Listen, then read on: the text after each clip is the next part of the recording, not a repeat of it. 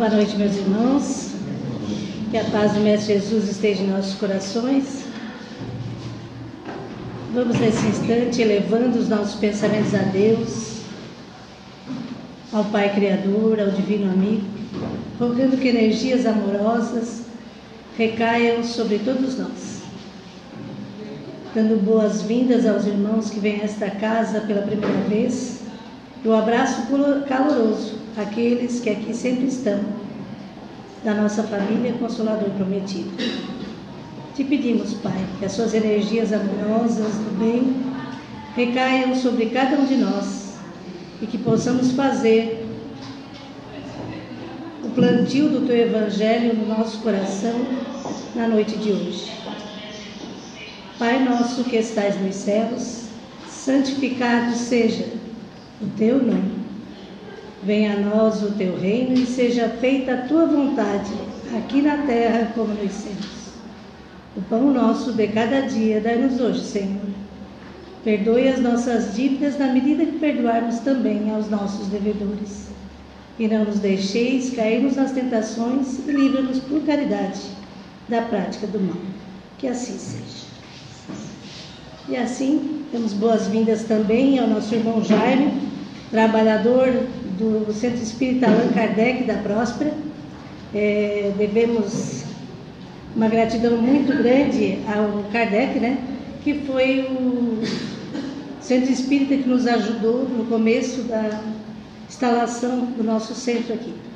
Então, nesse momento, passamos a palavra ao nosso irmão Jaime, que as nossas boas vibrações possam envolver. O então, tema fora da caridade não há salvação.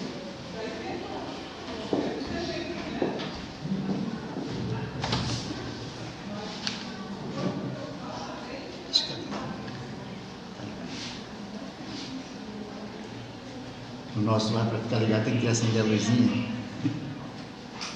Boa noite, meus irmãos. Que a paz de Jesus, o amor do Pai nos envolva todos neste momento. Quando adentramos pela primeira vez na doutrina espírita, nessa doutrina alcandorada, como diria o nosso irmão Acácio, fundador do Círculo da Luz,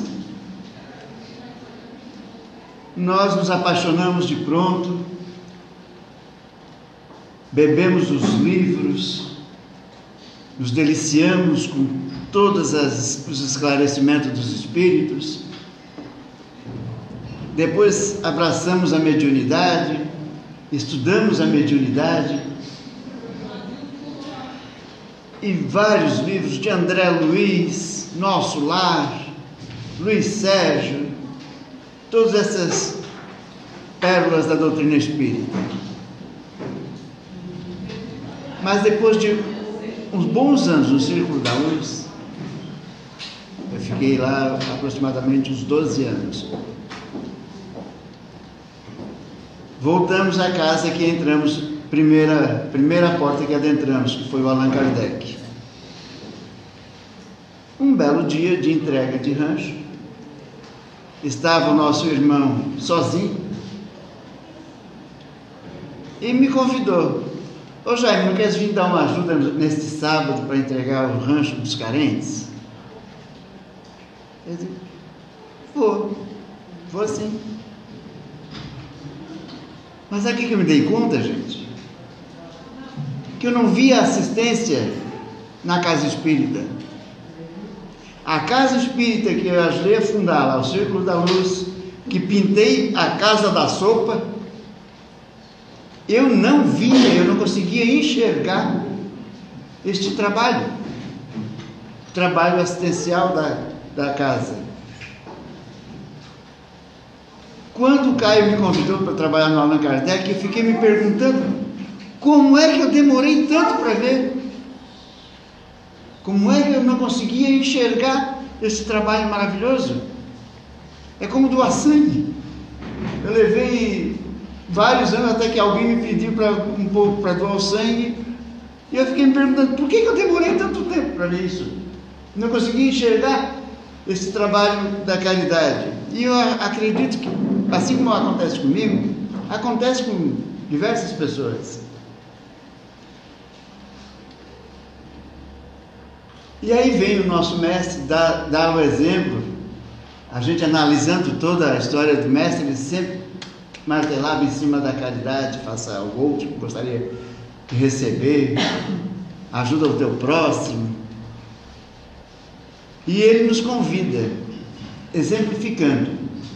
Nesta imagem a gente vê ele lavando os pés dos apóstolos.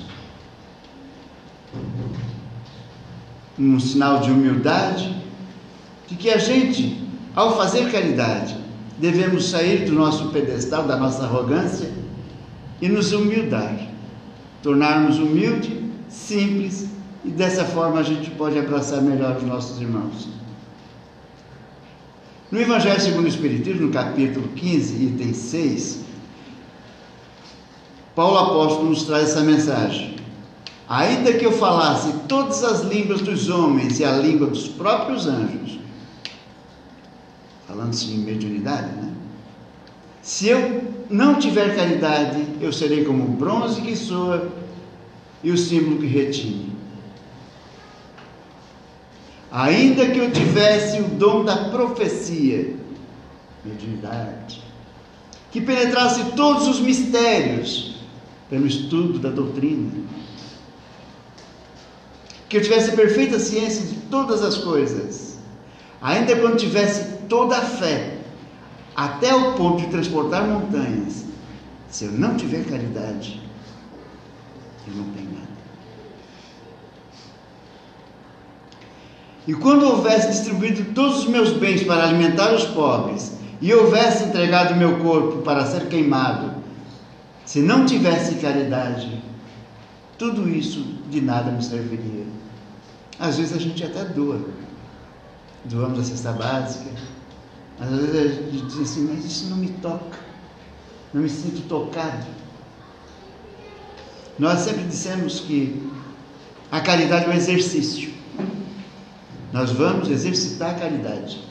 Então nós vamos para a casa espírita, abraçar os nossos assistidos. É, esse nome o, uh, o Michel da, da, Federação não gosta muito de usar assistidos, né? É, e nos igualar a eles, nos colocar no lugar deles, as necessidades que eles têm, ouvir as necessidades deles. E dessa forma a gente se sente, então, em exercício da caridade. Quando você se sente tocado, quando você ouve a dor do seu irmão, aí você sabe que ele está sofrendo. Será que quando você estivesse sofrendo e não tivesse nada, ninguém para te ouvir, como você se sentiria? Dessa forma nos colocaremos no, no, lugar daquelas pessoas a quem nós buscamos, que buscamos a assistência. São Paulo continua ainda: a caridade é paciente, é branda e benfazeja. A caridade não é jubilosa, não é temerária, nem precipitada. Não se enche de orgulho, não é desdenhosa. Pega-nos. Tá bom, pega. De pão, isso é desdenho. Isso é desejo. Ah, eu já te dei um, um saco de, de, de, compra semana passada ou mês passado. Isso é se rejubilar. Veja como eu sou caridoso, mostrando para todo mundo quanto eu sou caridoso.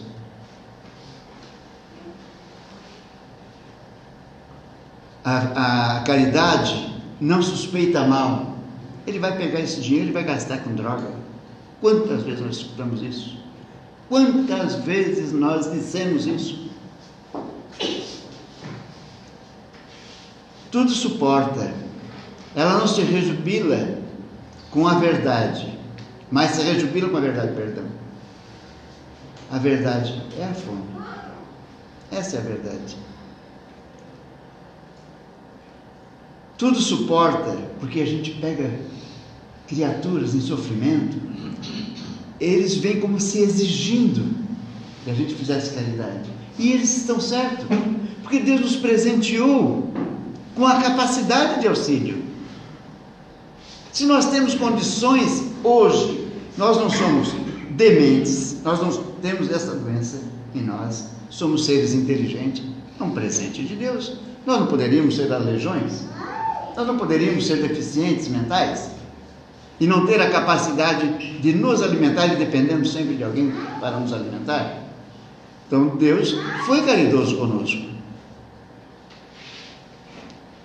Agora, diz São Paulo, das três virtudes, a fé, a esperança e a caridade permanecem, mas dentre elas a mais excelente é a caridade.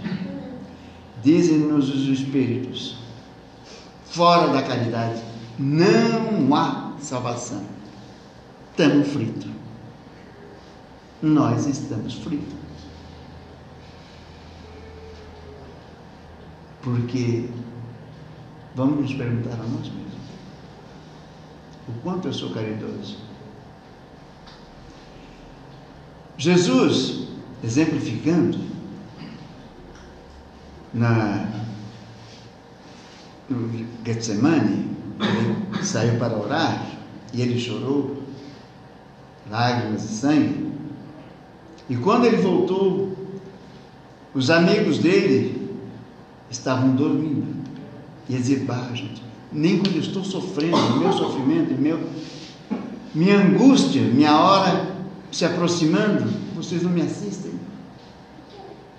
Vocês estão dormindo.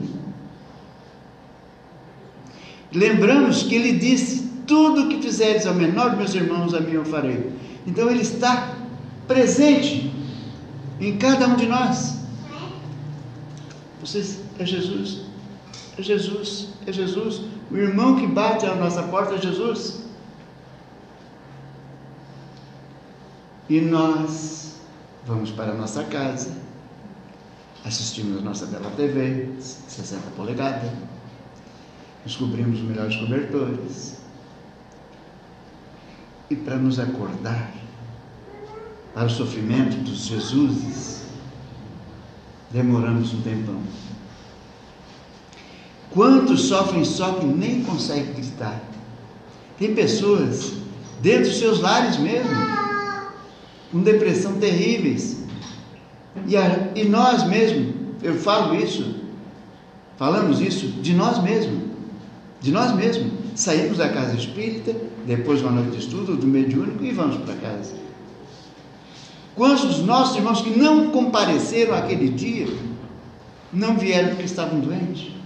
Nós ligamos para eles, você está bem? Como é que você está?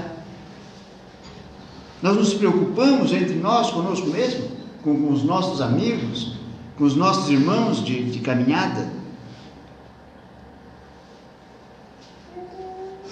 Isso demonstra é a nossa inércia. O nosso umbigo ainda fala mais alto. O nosso orgulho. Nós ainda somos primeiro eu farinha é pouca, meu pirão primeiro. Ainda olho para o meu próprio umbigo. Nós assistimos essas imagens nos internet. Mas um pouquinho que a gente possa fazer já vai fazer uma diferença. É dessa forma que continuamos a negar a Jesus, como Pedro fez. Ó, a gente passa na rua, vê um mendigo, vê alguém virando as costas, pediu que não é conosco aquele que bate no vidro do carro, a gente vai fechando rapidinho, com medo de ser assaltado.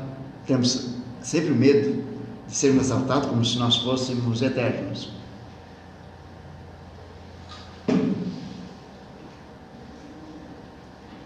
Jesus disse: Meu reino não é deste mundo.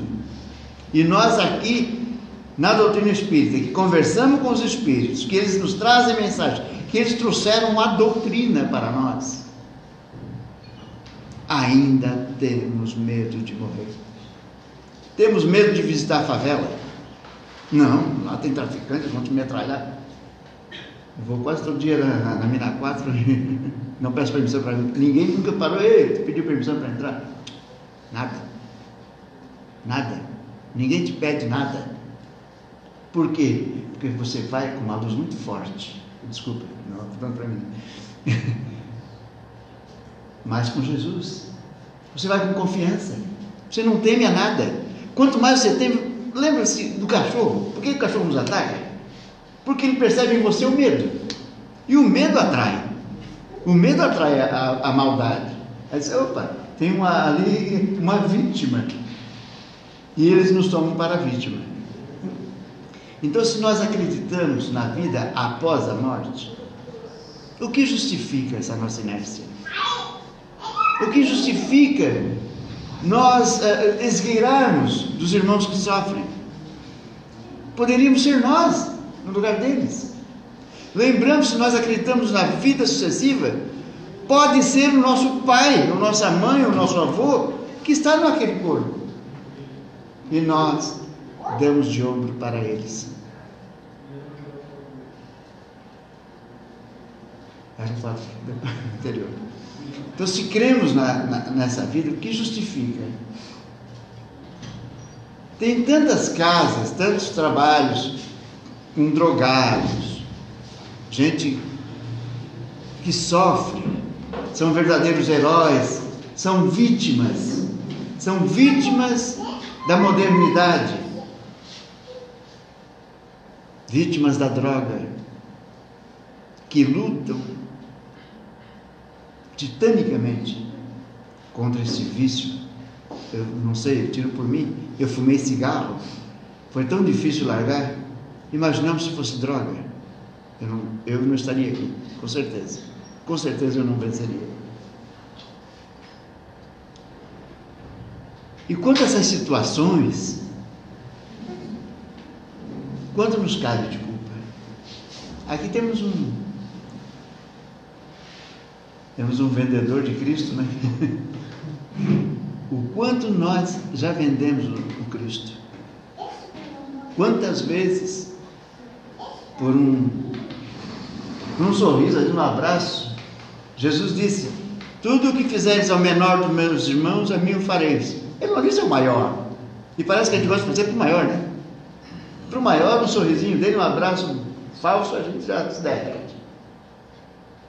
Mas o menor pode implorar passar ao nosso redor. A gente não dá nem bom dia. Foi feito um teste recentemente, uma, uma criança vestida muito chiquezinha, entrava no restaurante, o pessoal corria para atender a. Ai, gracinha!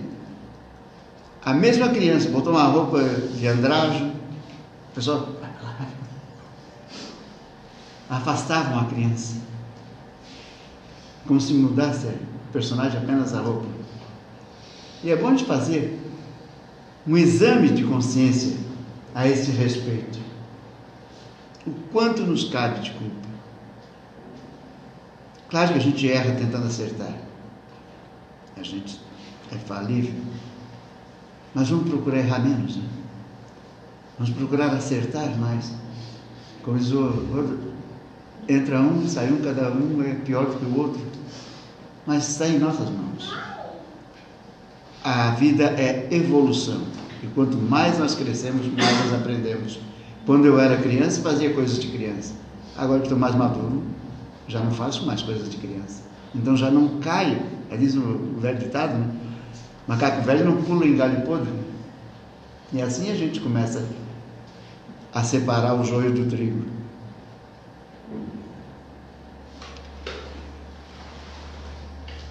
Nós nunca nos perguntamos como é que estão as instituições da nossa cidade? Se está com goteira, se precisa de uma pintura, se precisa de uma. Não precisa, não precisa do meu dinheiro, não é eu ter dinheiro lá, mas eu ter boa vontade para com eles. A escola que meu filho estuda, a gente é muito de cobrar do governo, e o governo não faz nada, mas o, você é governo, o governo é povo. E o que, que você está fazendo? Qual é a ajuda que você está dando?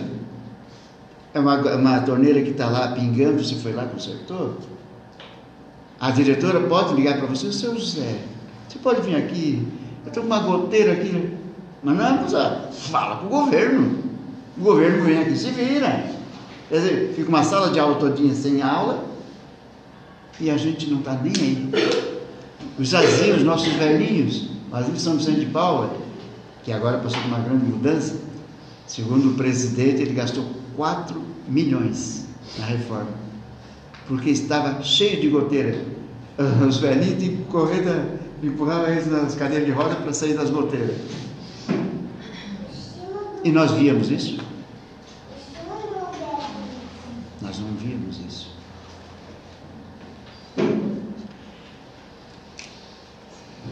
Nessa outra mensagem de Paulo de Tarso, ainda no Evangelho segundo o Espiritismo, ele traz-nos essa mensagem.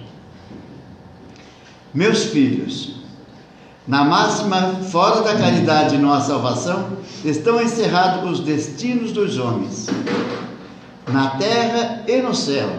Na terra, porque à sombra desta, deste estandarte eles viverão em paz. Quando a gente fazer a caridade um para com o outro, não haverá guerra, haverá tolerância, haverá perdão, haverá compreensão, caridade. Porque os que a houverem praticado acharão graça diante do Senhor. A gente não faz a caridade para ter graça do Senhor. A gente faz a caridade por nós. Nós é que precisamos deste trabalho. Vocês já trabalharam? Quem aqui participa da, da, da, da assistencial? Da, da casa? Né? Depois do trabalho feito, como é que tu te sente? Depois que a gente sai do trabalho assistencial, a gente parece que voa. Parece que ganhamos asas. Viramos anjos. É uma satisfação tão grande em olhar aquele ser que está, chegou carente, faminto, e a gente amparar eles. Nós é que somos os grandes ganhadores disso. A caridade, essa divisa, é o facho celeste, a luminosa coluna que guia o homem no deserto da vida. Fora da caridade não há salvação. Encaminhando para a terra da promissão, a caridade ela brilha no céu, uma auréola, a auréola santa na fronte dos eleitos. E na terra se acha gravada no coração daqueles que Jesus dirá: Passai à direita, benditos de meu Pai. Porque tive fome e me deste de comer. Tive sede e me deste de beber. Estava doente e me visitaste. Estava preso e foste me visitar. Reconhecê-los eis, os irmãos caridosos, pelo perfume de caridade que espalham em torno de si. Nada exprime com mais exatidão o pensamento de Jesus. Nada assume tão bem os deveres do homem como essa máxima de ordem divina. Não poderia o Espiritismo provar melhor sua origem do que apresentando-a como regra. Por isso que é o reflexo do mais puro cristianismo, levando-a por guia. Nunca o homem se transviará então, irmãos, estudar é bom. Devemos. É o nosso grande curativo para a nossa alma dolorosa. Que até, até então chorávamos pelos nossos irmãos que partiram. Entretanto, hoje, já sabedores, já curados, tem tanto ainda por fazer. Tem tanto ainda por fazer fazer por nós agora. Agora fazer por nós. Vamos curar o nosso espírito doente de vidas e vidas passadas, não mais pela dor do que partiu, mas pela dor do que eu sou, da minha reforma como ser. Não apenas ser aquilo que a doutrina passa para nós, paciente, mas trabalharmos a caridade, a humildade, Diz um, dizia um irmão do nosso grupo de estudo que, a respeito do dinheiro, um capítulo que tem, das riquezas, que a gente deve, merece ter conforto, porque assim a gente quer viajar, e a gente vai viajar com, com o dinheiro que a gente lutou para conquistar, né? Mas esquecemos do Chico. Ele vivia numa casinha pequenininha Todos os livros dele ele doou todos. A Federação Espírita é um movimento espírita. E eu nunca vi pessoa para viajar tanto quanto ele de falta. Nunca vi pessoas para viajar tanto quanto os dois. Dedicai-vos assim, meus amigos, a prescrutar, pres, ai, perscrutar-lhe o sentido profundo e as consequências, e descobrir-lhe por vós mesmo todas as, aplicações. Submetei todas as vossas ações ao governo da caridade e a caridade e a consciência corresponderá. Aquele irmão que passamos na rua e demos de ombro, fingimos não ver, a nossa consciência fica nos cutucando. Por que você fez isso? Custava você dar uma volta lá e juntar aquele irmão do chão? Dar-lhe um bom dia? Dar-lhe um sorriso? Fazer ele sentir-se humano novamente? Porque até então eles se sentem invisíveis. A nossa consciência nos cobra. Há poucos dias, questão de um mês aí atrás, eu estava no mercado, estava no caixa eletrônico ali tirando um trocadinho, e tinha uma moça, um carrinho de neném, pedindo moedinhas, né? Pedindo moedinhas. Lá no mercado do bairro, lá no Manente. E eu peguei o dinheiro do carro e saí. Ela não pediu para mim, ela pediu para quem estava passando na frente dela. Eu saí por trás dela, então. E eu fui na, embora. Pensa uma consciência gritando.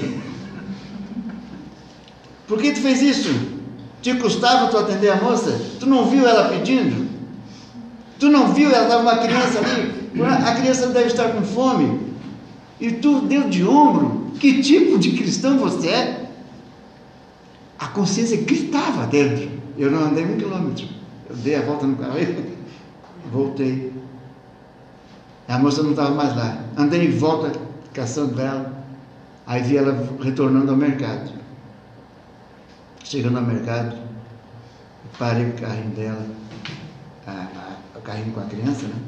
Parei e dei o auxílio que ela precisava. Dei o suficiente para comprar pelo menos uma lata de leite, pensando na criança. Então é isso. A consciência nos cobra. Devemos acordar também, gente, para o trabalho da casa. O trabalho, o trabalho mediúnico, o trabalho na, na, nas mesas é muito bonito, é muito bom. Mas nós precisamos arregaçar as mangas.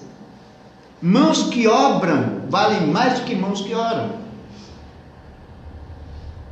A verdadeira oração está auxiliar teu irmão. A expressão de amor maior irmão para irmão, de considerarmos irmãos, é essa: é nos preocuparmos uns com os outros.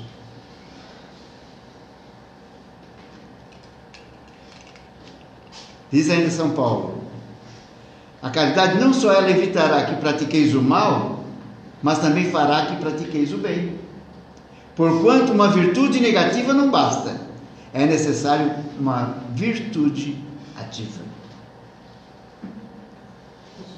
Pode, menino. A palavra oração, se tu dividir ela, ela tem orar, orar e agir, ação. Exatamente. Muito obrigado, meu amigo. Obrigado por, por essa lembrança. Exatamente. A oração é orar e ação. Para se fazer o bem, preciso é sempre se torne a ação da vontade. Para se não praticar o mal, basta a mais das vezes a inércia e a despreocupação. Eu não faço mal, não faço bem, mas eu não faço mal para ninguém. Então eu vou para o céu porque não fiz mal para ninguém. Mas e o quanto você fez de bem? Continua São Paulo. Meus amigos, agradecei a Deus por haver permitido que pudesses gozar a luz do Espiritismo. Não é que somente os que possuem haja, hajam de ser salvos, é que ajudando-vos a compreender os ensinos do Cristo, a doutrina, ela vos fará melhor, melhores cristãos. Esforçai-vos, pois, para que os vossos irmãos, observando-os, sejam induzidos a reconhecer que o verdadeiro espírita e o verdadeiro cristão são uma só e a mesma coisa. Dado que todos quantos praticam a caridade são discípulos de Jesus. Dados que todos que praticam a caridade são discípulos de Jesus, sem embargo de, de seita a que pertencem. Nós participamos agora do IASESC, lá na Palhoça, e levamos um casal, presidente de uma, da casa, uma casa espírita de Braço do Norte. De retorno, a irmã disse assim para mim: É muito bonito, Jaime, lá foi tudo muito lindo. Mas em nossa cidade não tem carente. Eu digo: Hã? Será que você está olhando direito? Será que nós estamos olhando direito?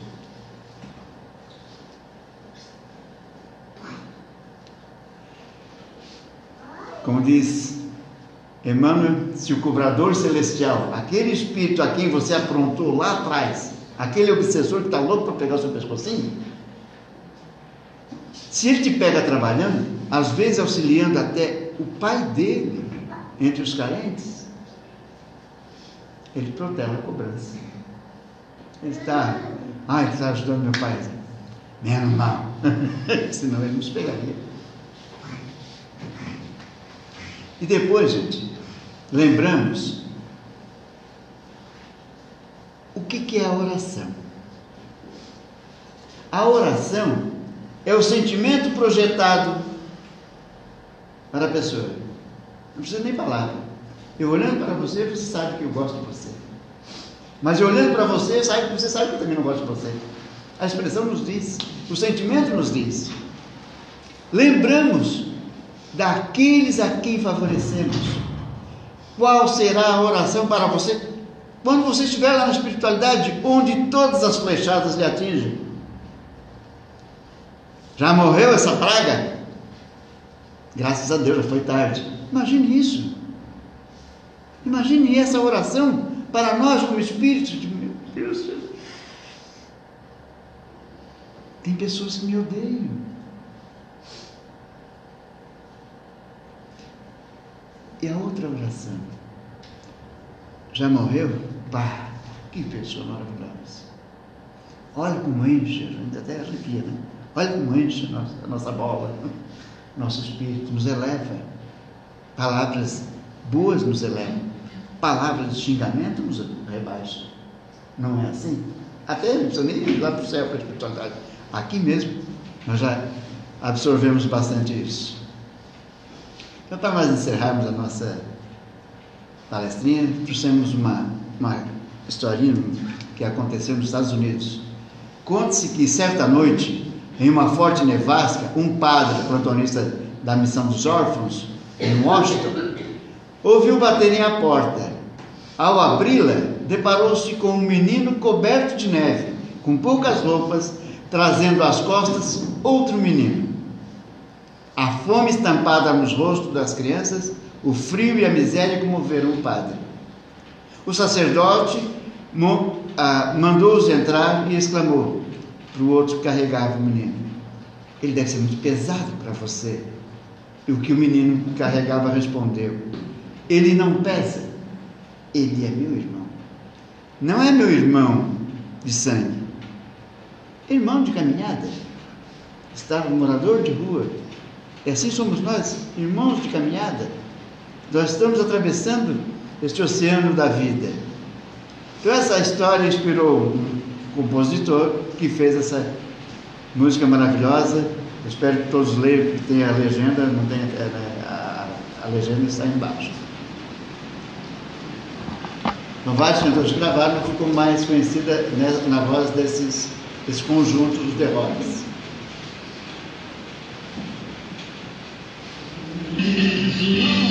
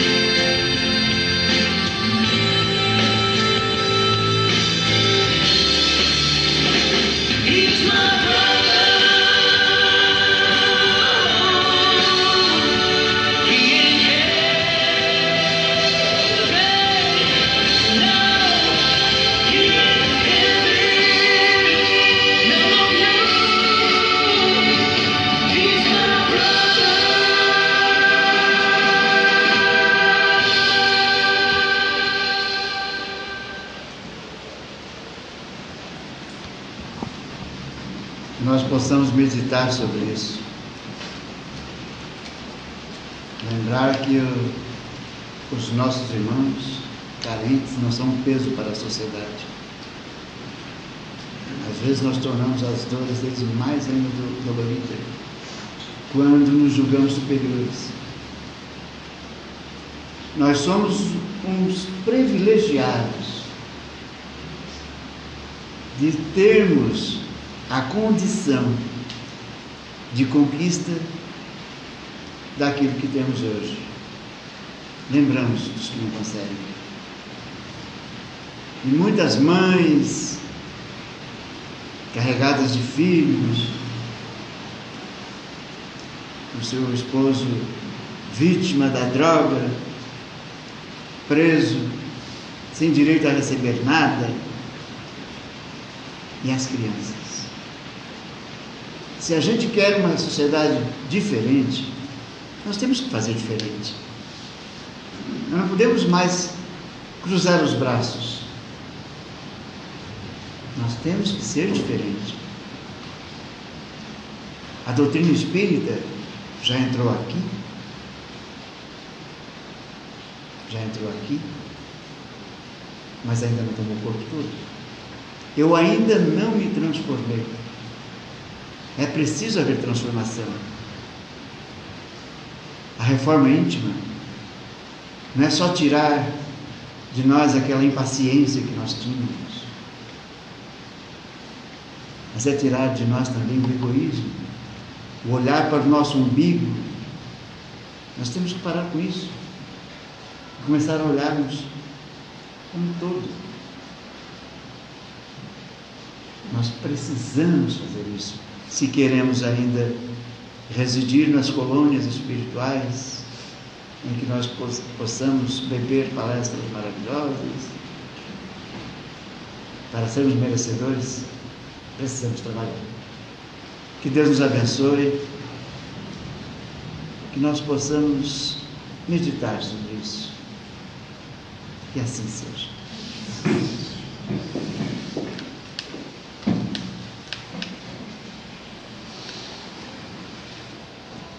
Agradecemos ao nosso irmão Jaime, né, pela exposição da noite, pela, por mexer nos nossos sentimentos. Às vezes a gente se acostuma, né? Divaldo Pereira Franco, às vezes quando ele diz assim, ah, os meus pobres, aquele que eu tenho que fazer a sopa, aí o pobre vai ter sempre, né? Porque aqueles que não fazem bom uso da riqueza hoje, amanhã talvez venham em provação. Né? E se nós não fazer, fazermos bom uso do que Deus nos deu, né, talvez sejamos nós amanhã a ter as necessidades. Então, que Deus nos proteja, nos guarde. Leve o nosso abraço ao Allan Kardec, de toda a família Consoladora. Gratidão. Obrigado.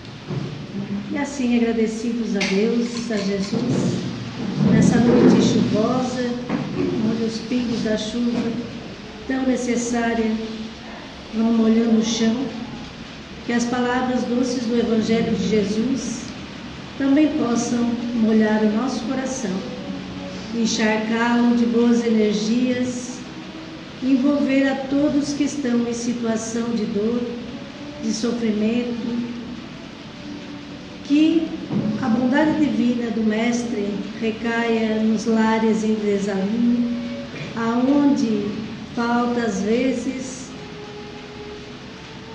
a orientação. Nos lares desalinho, onde falta pão. E naqueles aonde ainda não floresceu o amor. Lembrar do nosso lar. Que Jesus, nesse instante, chegue em cada cômodo, irradiando uma luz infinita, que vá preenchendo todos os espaços do ambiente, para que todos que aqui que ali vivam possam sentir a doce presença do Nazareno em todos os locais. Vamos pedir por aqueles emaranhados nos vícios, sejam vícios de qualquer ordem, que a centelha divina também faça com que todos nós possamos acordar para uma nova realidade. No nosso município temos diversas instituições de socorro aos irmãos que estão é, com dependência química, que as energias amorosas e dadivosas recaiam sobre aqueles que estão internados, sobre aqueles que estão lá auxiliando, pela equipe espiritual que também está cuidando de todos. Rogamos, Senhor, por aqueles que estão em processo de depressão. Há tanta dor em tantos locais, em tantos corações, para que esses irmãos, lembrando do que Jesus dizia: Comigo o fardo é leve e o jugo é suave. Dividimos contigo nessa hora essas dores, Mestre. Colocamos para ti esses sentimentos de tantos irmãos numa profunda dor, para que tu, que tanto curou, os cegos, os coxos, os estropiados de toda a ordem, que cure essa dor interna, para que nós, com a nossa alma cicatrizada, possamos caminhar a longos passos para o caminho do bem. Te rogamos por aqueles que estão nas cadeias públicas, pelos familiares desses irmãos, também em situação de tanta dor, para que se unam, que não abandonem aquele que está preso, mas que a sociedade também não abandone aqueles que estão também sofrendo por aquela ação mal pensada. Para aqueles que já desencarnaram e ainda não perceberam a sua nova situação, que escute a voz divina do Criador envolvendo, acordando, libertando a muitos. Vinde a mim, todos vós que estáis sobrecarregados, e eu vos aliviarei. Tomai sobre mim o meu fardo, e vereis que sou manso e humilde de coração. Comigo o fardo é leve e o jugo é suave. E assim,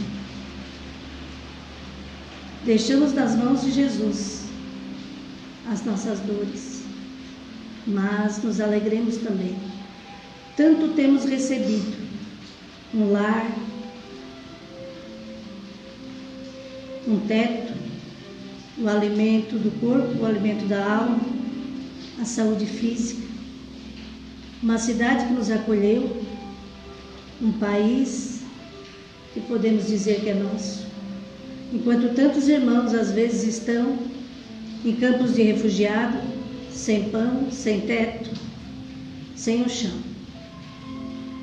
Gratidão a Ti, Pai, por tudo quanto tens nos dado, por esta casa que nos abriga e por esse ensino da doutrina espírita que nos liberta. Nesse momento, agradecidos, vamos direcionar o nosso pensamento para as águas no fundo do salão. Que os trabalhadores de luz possam recolher da natureza as essências das flores, dos frutos e colocar esses remédios nas águas, para que todos aqueles que fizerem uso destas águas possam curar a sua mente, o seu corpo e o seu espírito.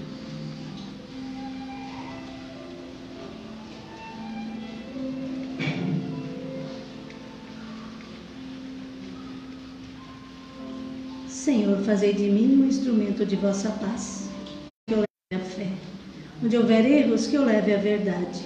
Onde houver desespero, que eu leve a esperança. Onde houver tristeza, que eu leve alegria. E onde houver trevas, que eu leve a luz. Ó Mestre, fazei com que eu procure mais consolar que ser consolado, compreender que ser compreendido, amar que ser amado, pois é dando que se recebe, é perdoando que se é perdoado e é morrendo que se vive para a vida eterna e unidos em oração, encerrando a noite, Na prece de Jesus, que o Mestre nos ensinou, Pai nosso que estais nos céus. Santificado seja, Pai, o teu nome. Venha a nós o teu reino. E seja feita, Senhor, a tua vontade, aqui na terra como nos céus. O pão nosso de cada dia dai-nos hoje. Perdoa, Pai, as nossas dívidas na medida que perdoarmos também aos nossos devedores. E não nos deixe cairmos nas tentações e livre-nos por caridade da prática do mal. Pois teu reino, o poder e a glória, hoje e para sempre. Que assim seja. Em nome de Deus, nosso Pai, de Jesus, nosso Mestre, de Bezerra de Menezes, mentor espiritual desta casa, e dos espíritos amigos trabalhadores do bem, encerramos a primeira parte dos trabalhos e iniciamos agora o passe. Que assim seja.